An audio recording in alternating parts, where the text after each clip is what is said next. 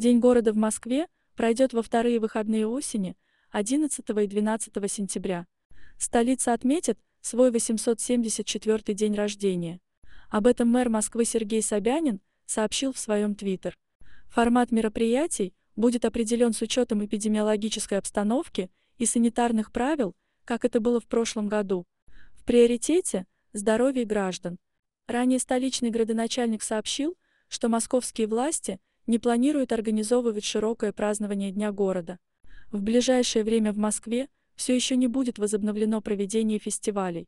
Ярмарки будут работать, но без культурной программы.